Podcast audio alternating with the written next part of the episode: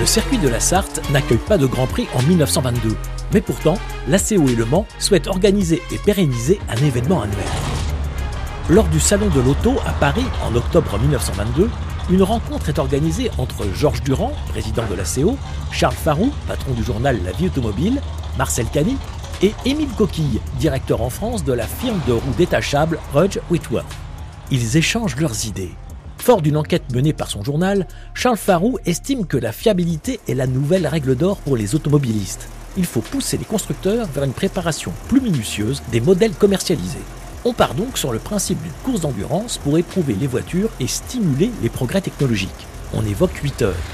Émile Coquille, lui, tient à une partie nocturne afin d'améliorer l'éclairage des voitures. En effet, les représentants de sa firme se plaignent des phares à l'efficacité plus que douteuse. On décide donc d'ajouter 4 heures de nuit en plus. Georges Durand lance alors un véritable qui tout double. Et pourquoi pas 24 heures? Banco Ce sera une épreuve pour voitures de tourisme inscrites au catalogue des constructeurs. On définit une moyenne minimum et les passages au stand sont interdits avant 20 tours, ce qui oblige les pilotes à pouvoir réparer sur le circuit. Top là C'est ainsi que naît le premier Grand Prix d'endurance de la Coupe Rudge Whitworth sur le circuit de la Sarthe, au Mans, les 26 et 27 mai 1923.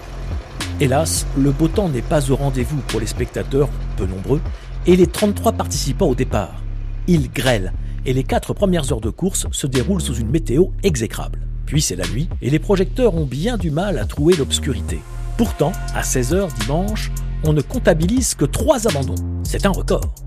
Et c'est la Chenaré Walker de André Lagache et René Léonard qui parcourt la plus longue distance avec 128 tours effectués, soit 2209 km. La légende est en marche.